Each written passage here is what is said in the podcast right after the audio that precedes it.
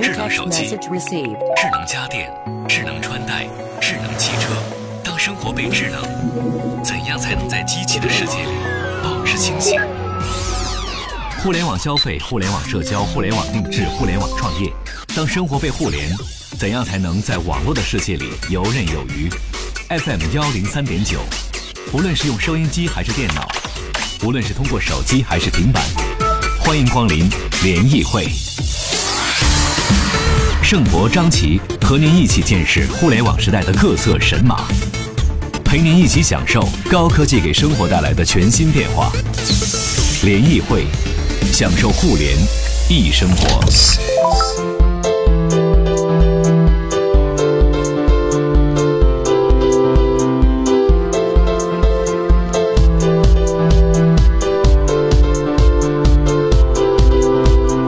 享受互联易生活。这里是联谊会，大家好，我是盛博。各位好，我是张琪。曾经有人说过啊，中国的这个互联互联网互联网思维，能够把中国所有的产业都重新改造一遍。嗯，这是五年前我们在这个 O to O 行业的时候，很多人雄心勃勃，就想改造全世界，用互联网思维。对，今天我们就来说他要改造的其中一个行业，并以这个行业中间的其中一个企业和品牌为例，咱们来聊一聊啊，来说说大家特别关注的汽车啊。其实这个互联网造车啊，呃，到现在为止有走的相对比较顺风顺水的，也有已经窒息了的啊，有死了快要翻身活过来的啊，也有这个呃，就是大家觉得要死，但是现在好像活得还挺好的啊。对，呃，其实对于大家来说，车这么一个呃，我记得咱们原来的这个嘉宾啊，这个杨淼曾经说过，是制造业上的皇冠啊，这么一个东西，呃，用互联网这种方式来操作啊，确实让大家产生了各种不同的态度，比方说质疑，这是最常见的啊啊，也有这种崇拜。崇拜，还有充满了希望，要弯道超车。是啊，所以呢，今天我们就和大家来借未来啊，很多朋友非常关注的。现在好像据说你要在抖音上如果拍一个这个视频，这个车点击率会特别高啊，会有好多赞，好多人好多人加你粉儿啊。这么一辆车，同时他现在雄心勃勃宣布，他在造了四百八400卖了辆四百多辆车，亏了一百零九亿之后，要上市了。对啊，要赴美 IPO 了。这事儿其实从上周我们关注到之后呢，觉得哎，这里面可讲的太多了。哎，对对对，之前那个谁，那那个优信流血上市，大家就觉得一企业那样，你好意思上市？现在你再一看未来，好，你觉得优信那样上市，其实还是可以的啊。所以今天我们的节目也和各位一起来聊聊这个话题，来欢迎一下我们的几位联谊观察员。首先我们要欢迎山寨发布会的创始人杨淼，欢迎淼叔，你好。那淼叔，大家好，好，互联网角度的嘉宾，车角度的嘉宾，我们欢迎有车智联的总编辑王世华，欢迎世华，你好呃，大家好，啊。好，还有刚刚就是身上还散着热气儿的赵爽，突然到我们那那怎么着？他身上不散着热气儿，他应该 凉凉了是吧？没有，那意思他刚刚一点钟才回到咱们电台，然后刚刚试驾完全国首批 ES 八试驾。对啊，呃，这个今天我我们三位啊，三位嘉宾加上我们俩主持人，咱们今天一起来聊一聊。各位也可以来说一说您的印象中间这些互联网造车的企业啊，您对他们的一品牌印象如何？第二，对于他们的产品印象如何？您愿不愿、敢不敢去吃螃蟹？然后，如果已经吃了的朋友，因为很多朋友已经买特斯拉了呀，对不对啊？可能咱们收音机前有已经朋友买上蔚来了呀。您吃螃蟹味道怎么样？好不好？甜的还是苦的啊？甜苦的比例各是如何？大家也都可以跟我们聊聊，发到我们的微信公众号“联谊会”，互联网的联，小写英文字母 E 和开会的会。先请热乎的赵爽说一下上午试驾的感受吧。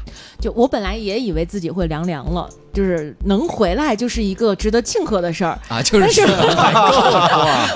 开始就嘲笑人的续航。开开玩笑哈，就是本来我去之前，因为自己也做汽车节目嘛，我还是打了一个大大的问号的，就是说我能不能呃安全地用回来。对，用这个续航里程开过去，并且开回来，我不会不会可能今天再给你们打电话的时候，我在怀柔或者是密云的某个嗯山里面在充电啊？那还好我是这个顺利的回来了，嗯。所以首先这一点呢，我觉得值得恭喜一下哈。来说说那坐到里面全是屏幕的感受是什么样的？就贴满了好多个 iPad 的感受。就是 iPhone 二十，嗯 因为现在好多车中控屏做的都很大，嗯可是那些都是中控屏，但未来汽车里面真的是一个 iPad，就真的是一个竖着的大屏幕，而且这块屏幕还是跟 iPad 那种操作的就方式非常非常像。就特斯拉不也这样吗？怎么说呢？就是它的这种 iPad 感特别的强烈，对，所以去了之后系统做的还是比较的还是骂他？我我华为没有控股，啊一点儿都不陌生。你去了之后会觉得，哎，特别的这个居家哈。嗯，当然说点好的，就是可能整个这个行程当中令我比较惊讶的或者好玩的一个东西，就是，呃，他 Neo 做的一个小人儿叫 Nomi，嗯所以整个路程我们都可以跟他在玩儿，可以对话，就嘿 Nomi，然后说帮我把这个窗户打开，然后它能就是自动，比如说识别到你坐在哪个位置，可能你坐在后面了，它就会把你左后方的窗户给你摇上去，就这个声控是是还不错的。嗯，但是在过程当中也有 no me，可能是因为某种原因吧，太热了就落枕了，就是本来是一个会转的小机器人，可能就不动了。卡那不动了，对对，那重启一下就好了哈。但是这个东西可能是从智能互联方面，我觉得是一个最大的亮点吧。驾驶呢？驾驶就是可能要说的比较长了，因为咱们这不是汽车节目嘛，就不用简短的说就行。对对对，就大致说一下，就是说，其实每台车会有自己的性格嘛，就跟人一样。比如说，有些人冲一点儿，有些人温柔一点儿。但这台车的个性呢，就好比平常你看上去特别好惹，就是我不是说长得哈，就是那个车驾驶的个性，平常你看上去特别好惹，但是你真的把它惹急了，它也不太好，不太好对付的那种感觉。嗯是是到底什么意思呢？呃，我大概解 释一下，因为它有四种驾驶模式，嗯这四种驾驶模式完全不一样的感觉。比如说你节电模式，像我开不惯电动车的，咱们很多同事开电动车习惯的就没有问题。它有一个动能回收嘛，就是你到了这个嗯一回收，你不踩油门的时候，它自动就可能有点减速了。这种呢，你就会觉得它特别肉，特别磨叽。尤其像我们平常去试一些性能车呀，或者这种很冲的车，你会觉得它很磨叽，不像传统的驾驶习惯。这个就平常看起来比较温柔的时候，嗯但是如果它用运动模式的话呢，就会很冲。你开到一百，因为它没声嘛，你开到一百之后，只有前面的抬头显示会给你扎针儿啊，一百了，它不会显示错了吧？你会有这种感觉，因为它是电动车。嗯，对，所以这个我觉得是比较不一样的地方。开传统车开习惯了，呃，跟开电动车的这种感受会有一个很大的不一样。至少你在整个体验的过程中没有什么大 bug 出来，对不对？呃，大 bug 确实没有没有太大、太多的。对做工呢？哎呀，做工外观其实挺好看的，但是内饰呢，呃，有一些部分颜色的内饰把皮质做做成了这个搪塑塑料的感觉，嗯，哦、这个也是让我觉得比较惊讶的。但是总的来说，它的做工，包括外部的，包括内内饰方面呢，都还说得过去，可以打一个及格分儿，呃，差不多，嗯，对，好，哎，至少是个像样的量产产品了，有很多朋友都已经买到手里了。对。但是呢，这种操作方式啊，就这种亏了这么多钱，车也没卖几辆，就开始要 IPO 了。其实淼叔应该更熟悉一些，就是互联网企业，原来我们说互联网项目好像都是这么搞的哈。呃，就是所谓的失梦率嘛，嗯先给你画出一个远景来，嗯啊、当然倒过来也有一种，就是说他他不画远景，他抓住你这个资本的焦虑心理，嗯。就是因为资本一定是要投出去的，如果不投出去，他这个回报率没有，这个资本就他会很焦虑，嗯，那这时候他就会去找你资本现在着急什么事儿，嗯。啊，你着急的肯定是要下一个微信，对吧？啊，那你下一个微信是什么呢？手机上现现在已经没戏了，因为手机上面现在已经手机已经是个比较成熟的产品了。那下一个跟人类很亲近的终端是什么呢？嗯，哎，有可能是汽车。好，找准这个焦虑心理，我要造车了。嗯啊，所以说资本就赶紧都来投了，是这么一个玩法。嗯啊，但是如果现在今年大家都知道资本市场比较冷，啊，就是一级市场，就这个风投的市场已经融不到钱了。所以我们看这两年就是香港像下饺子一样的上市，嗯甚至一天上八家，钟都不锣都不够敲的那种情况，因为它融不到钱了嘛，它必须得去上市。嗯啊，未来是不是这种情况，我不予评论。但是造车的这个资本市场，大家千万不要觉得说这个车有马化腾投资，有什么万达投资，或者有是一堆的名牌投资，所以说它一定靠谱一些。我告诉大家，就是说这个资本焦虑起来，其实智商不比你我高多少，嗯啊，所以说不要以为它有背书效应，我只能这么说。嗯，好，而且整个的资本的运作，像这个互联网资本运作跟造车，完全是两个原来不搭嘎的行业，但现在把它们结合起来了。对啊，就是今天这个刚刚世华用了一个特别好的比喻啊，就是放在互联网行业的，咱们可以这么说，就是这事儿我还没开始干呢，我先众筹，众筹就是一个很典型的例子嘛，就是我这个就画一个图出来，然后弄点虚拟的这个 CG 动画，我就可以开始卖东西了啊。但是车这么大标的的东西，又是咱们说制造业上的这个明珠哈、这么玩儿。我不知道，作为这个学汽车出身，又在这个最近又又又在做这个汽车媒体的施华，你你怎么来看？作为一个相对比较从传统时代成长到现在的人首，首先，可能我是学的这个就是呃汽车热能与动力工程这块儿，然后呢，毕业刚好做的一个电动车的设毕业设计，所以相对来说可能更多的了解一点儿。呃，我本身是觉得互联网造车呢，它太强调 A 到 B 的这个感觉了，就是我有一个想法，我要做电动车，我一定会做成。那么目前呢，其实就像主流造车厂，它是工程师思维，就是我要渐进式的去呃 evolution，就是进化。嗯那么互联网造车呢，更像 revolution 革命，所以这两个思维是不太一样的。不过没有绝对的说哪个好，哪个不好，哪个一定能成功。人们人家埃隆马斯克做的就很好，嗯，从那个 Model X 跟 Model Y，我也试驾过 Model X。那么当然了，现在埃隆马斯克要私有化自己的这个东西，他反而不 IPO 了。嗯，说 IPO 的话，肯定是因为我们肯定缺缺钱，因为像像刚才说的，一级市场其实缺钱，二级市场也缺钱。嗯，那么这个是跟好多因素有关，我们就不多说了。嗯，但是呢，就是我觉得未来这个事儿本身，他去 IPO 在美国挣美国股民的钱，这个我觉得首先是证明美国股市是一个开放的股市，然后很很不错，能呃让中国的这种呃未来还亏损。但是你像亚马逊这种这么牛的企业，也是一直不怎么样，不怎么挣钱，嗯它也在上市，而且市值特别高，嗯，所以证明呃这也不是什么特例。然后呢，关于电动车这块儿，我觉得，嗯，我在车展上曾经。呃，去体验过这个 ES 呃 ES 八，那么我觉得目前呢，它具备了一定的这种量产的前提，呃，不过呃路漫漫其修远，现在我们做电动车的，特别是中国的一些品牌，我都能我都说不出来，我都不知道它到底是一个什么牌子。那我知道的那几个也没有特别成熟的呃这种产品，因为电动车它不仅仅是三电，我们说的什么电机、电控、电池，还有涉及到很多，包括温度管理，包括验证，包括这种就是呃。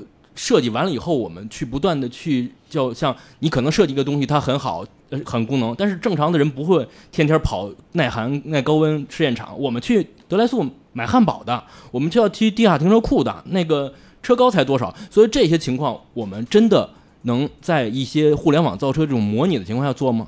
这个我觉得需要时间的验证。嗯嗯，对，其实说到需要时间的验证啊，刚刚这个呃，舒华提到了亚马逊，这个可以让淼叔再来说一下，就是说，呃。挣不挣钱，其实，在放到互联网时代，并不是资本来判断你这个东西有没有价值的一个标准，对吧？比如说亚马逊也是一样啊，虽然最近靠着这个 AWS 这几年开始挣钱了啊，但是原来确实一直不挣钱的啊。那汽车，比如说放到汽车这个赛道里边，呃，淼叔，你觉得这个价值还管用吗？就这种价值判断方法，就是我不管你现在挣不挣钱，亏不亏，有多少车，我看你未来，你在这个行业里边你是最领先的、最牛的，我就来投你。因为从特斯拉的例子来看，好像不是这么管用了，已经。嗯呃，其实怎么说呢？这个互联网行业判断虽然不是说就是不以盈利为第一目的，但你最终肯定是要盈利的。嗯，也就是说，这个时候像亚马逊，它有个特殊情况，就是说贝索斯他体现了对自己的利润的高超的控制能力。嗯，他有几年给股东写信说我们就是不赚钱，说我是我故意的。然后某一年他又突然说我们今年要盈利了，就盈利了。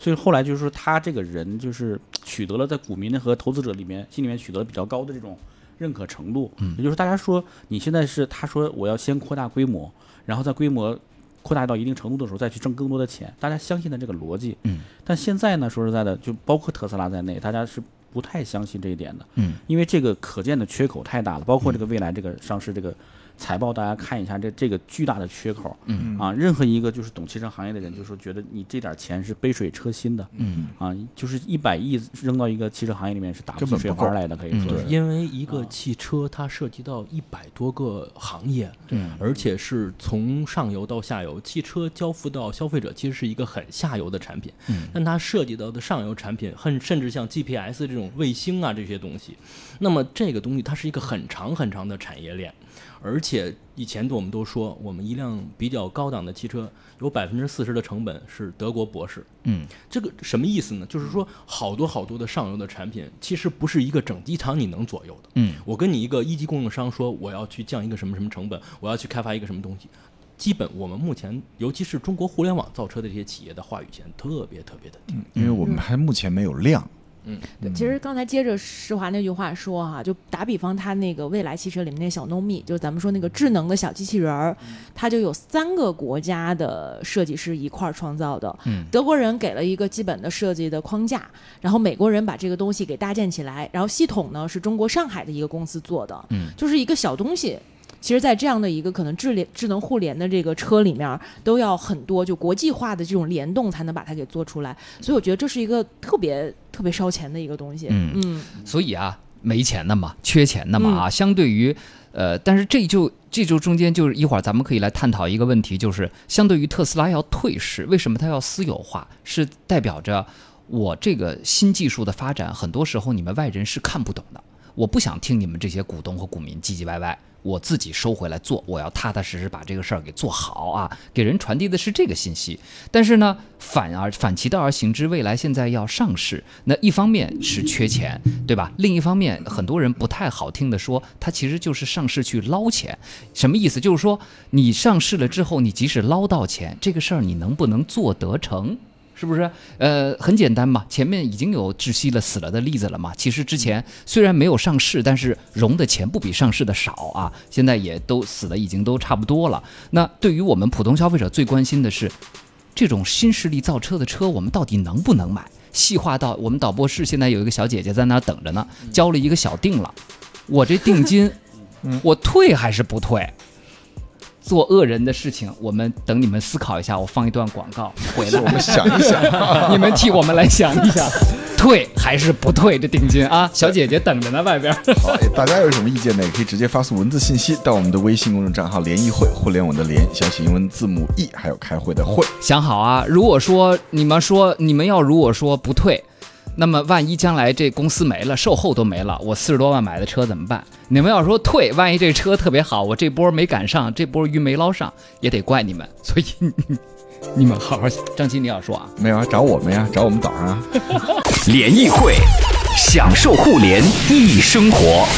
FM 幺零三点九，哎，你们考虑好了没有啊？班布南说，导播间的小姐姐退了吧，等三年特斯拉就在上海生产了。但咱们今天也不是给特斯拉捧臭脚啊，当然，特斯拉这个传统企业都来了，真是的，哎，这样吧，这个各位啊，好多现在我们微信平台上大家都说让小姐姐退啊，听见没有？小姐姐看微信平台啊，都让你退啊，你交了多少钱定金啊？一万是吗？五千，五千。交了五千。，对，你看现在互联网造车还有这种做法，就先让你交什么小，还分小定、大定之类的啊啊，而且并不是经销商所为，是厂家直接就给你这么操作了。他拿小定好，小定的话门槛低啊，门槛低，可能很多人轻易就定了。定完之后，他拿这些数据去继续忽悠投资人啊。你看有一万个订单了，你看有八万个订单了，好说话呀。啊，这都能算订单呀？五对呀千块钱，当然算呀 你看看人家多聪明啊！真是啊只不过是应收账款了，剩下的就哎啊，还真是啊，来这财务上是这样的。各位啊，这个如果你有一个电动车指标，然后呢，你手头大概有四十万左右的预算啊，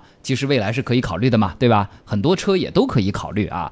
那买不买？因为很多人说，今今天其实这个呃，世华在直导播间说了一句说，现在未来就像什么呢？就是我我要画一个蒙娜丽莎了啊。我已经画了两笔了啊！你们快给我钱啊！上市啊！我要这个买笔、买墨、买画史，我就能把这蒙娜丽莎画出来了。那这事儿就有两种结局，一种换成凤姐怎么办？一种它真可以画成一个蒙娜丽莎，嗯，对吧？对，另一种就是它最后画成了一个凤姐。嗯那对于我们消费者来说，如果你现在买了它了，哎，未来它发展成功了，你就属于是创始用户，有眼光啊！将来你要没不行了，那回头上你们汽车天下维权，你连你连发公关函的单位你都找不着。这公司已经没了，怎么办呢？对，嗯哎，淼叔啊，这个我想了一下，就跟我前段时间给人投资建议一样啊。有人也来问我说：“淼叔，现在咱们要不要资产全球化配置一下？” 然后后来我说，资产全球化是很有必要的，前提是你有一千万的资产需要配置啊，不是说房子，你得有一千万的钱，就这么直接说，你得有钱，你再考虑全球化配置。嗯然后后来这个，我觉得未来这个就这种新车呀。也是，如果你家里边五六辆车你都开腻了，你尝尝鲜，那真的我觉得个人自由嘛，你真的去尝试一下新事物，增加一些眼界，我非常支持。嗯，比如说家里这个小两口就是第一辆车买了代步，我个人觉得还是多考虑一下，嗯再多考虑一下。有道理，哎，站在消费者的角度啊，因为确实我周围现在订这车的人，也都是家里不缺车的人啊。嗯，不缺车也不缺钱，然后也有精力的。万一这车坏了或怎么样的话，哎呀，就放那儿吧，反正我没有时间去维权。就是一个大玩具这种感觉，对对不对对啊？好，这是很好的消费者立场啊。世华从汽车本身这个这个这个这个立场，你来判断你的建议是什么？从技术上来讲呢，其实因为我也不太了解未来，但我比较了解的是一个我们中国的另外一个品牌叫威马。嗯，呃，这个企业呢，它相对来说比较低调，而且它做了大量的认证的那些工作。我说的认证是车辆的跑实路啊、高寒啊、什么温度管理啊这些这些东西。那么它用了多少台车呢？它用了四百台试验车。嗯但是我们没有人知道这个品牌的，嗯嗯，所以说它已经做了四百台了，但没有卖给消费者一台。嗯然后而是做验证，做做一些呃研发呀，或者说呃其他的这种呃适配的这种工作。嗯嗯未来呢，我觉得可能它的确是呃有这种互联网的这种光环，所以说从舆论呐、从传播呀，有它自己的优势。那么，但是从根本上讲，我觉得它跟其他的互联网造车的企业没有本质的区别。嗯啊也就是说，它的比较优势并不是很大。嗯嗯嗯。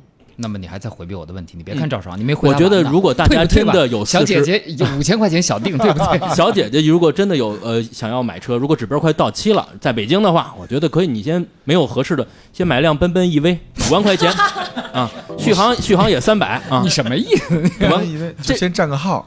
而且这款车我觉得啊，首先是真不错，代步是 OK 的了。嗯，然后如果你是摇到钢指标，你怕浪费，五万块钱，哪怕你就用两三年，是吧？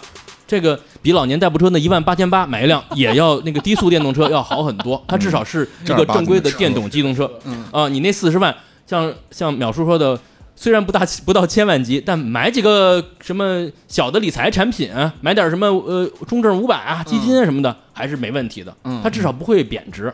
当然了，最近可能会贬值。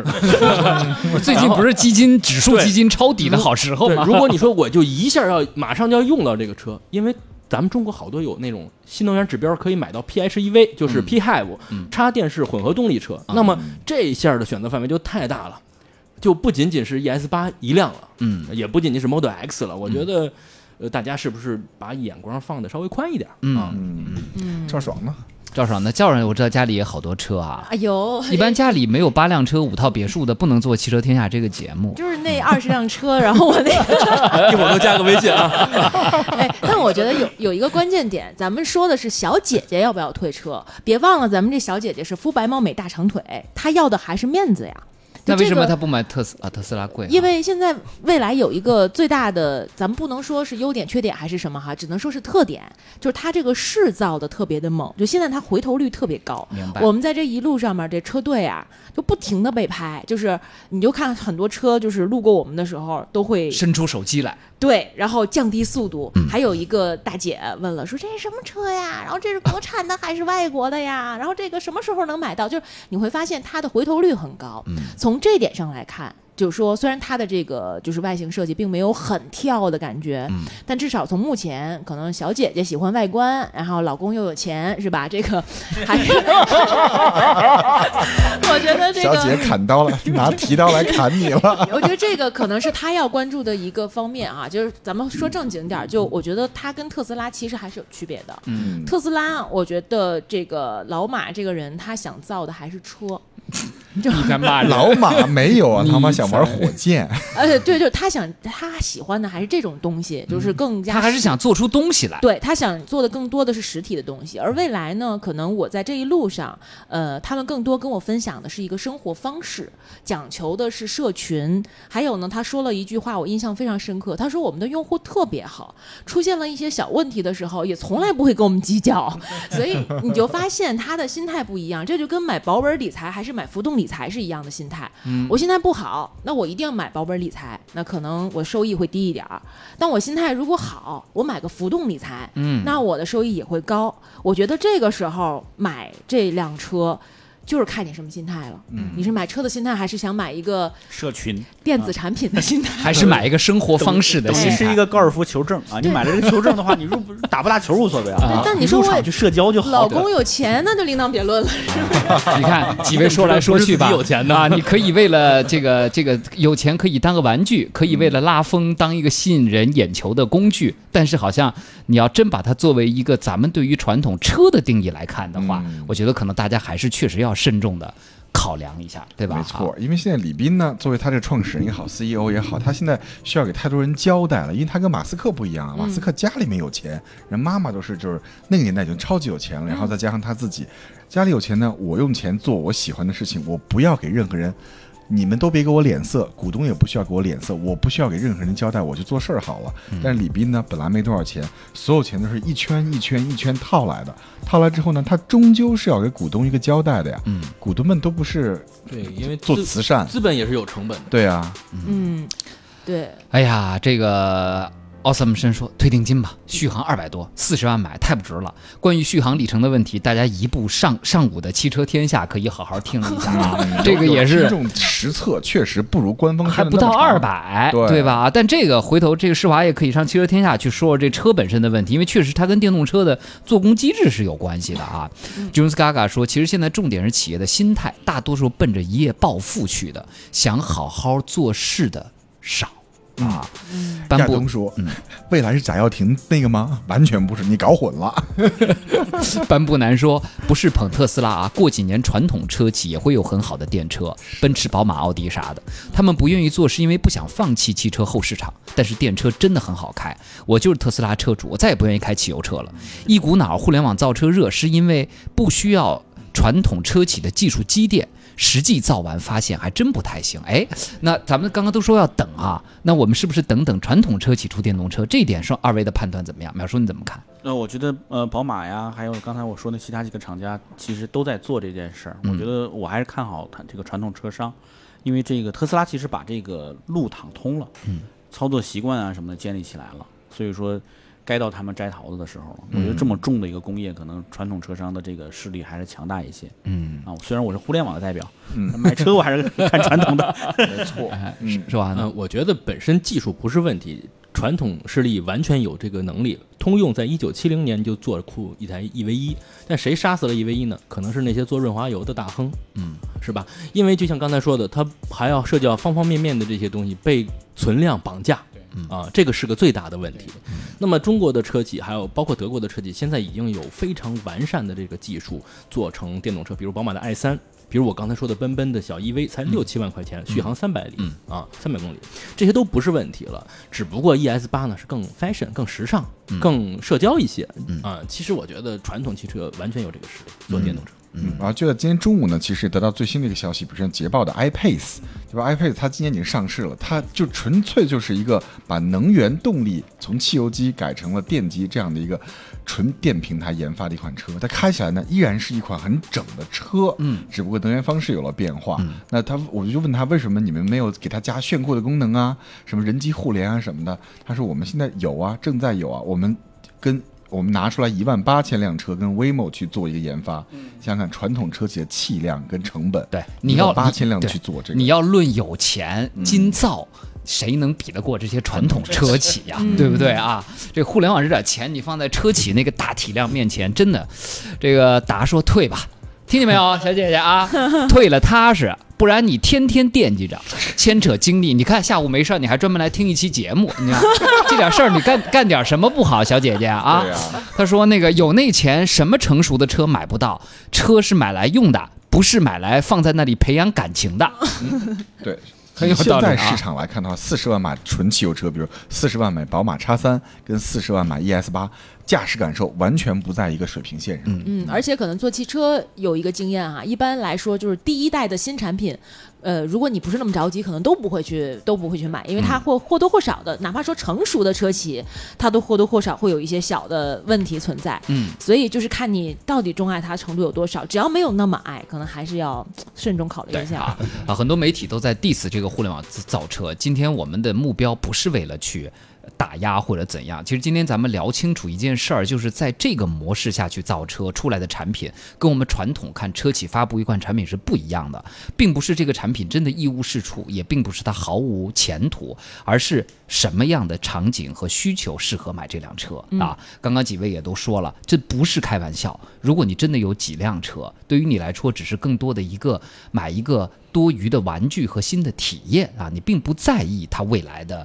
比如售后啊各方面各种各样的问题、小毛病啊等等，买一辆没问题。比如说你在意眼光，你在意呃时时刻刻都要成为人群中的焦点，走在路上停在红绿灯那儿想被所有的行人和司机注视，你买一辆这个车也没有问题。但如果你真的踏踏实实想买一辆车，天天开着上下班、买菜、接送孩子，周末去郊个游之类的，是吧传统车企呀就可以了啊比亚迪呀什么都可以，吧对对对啊，好，非常感谢今天几位的这个梳理和分享啊，也再次感谢淼叔，谢谢世世华。华，谢谢门口听的小姐姐。小姐姐，小姐姐你退了吧？小姐姐，森说小姐姐是徐冉吧？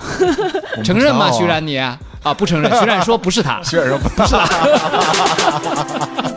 我是盛博我，是张琪。咱们明天见，各位。联谊会，享受互联易生活。FM 幺零三点九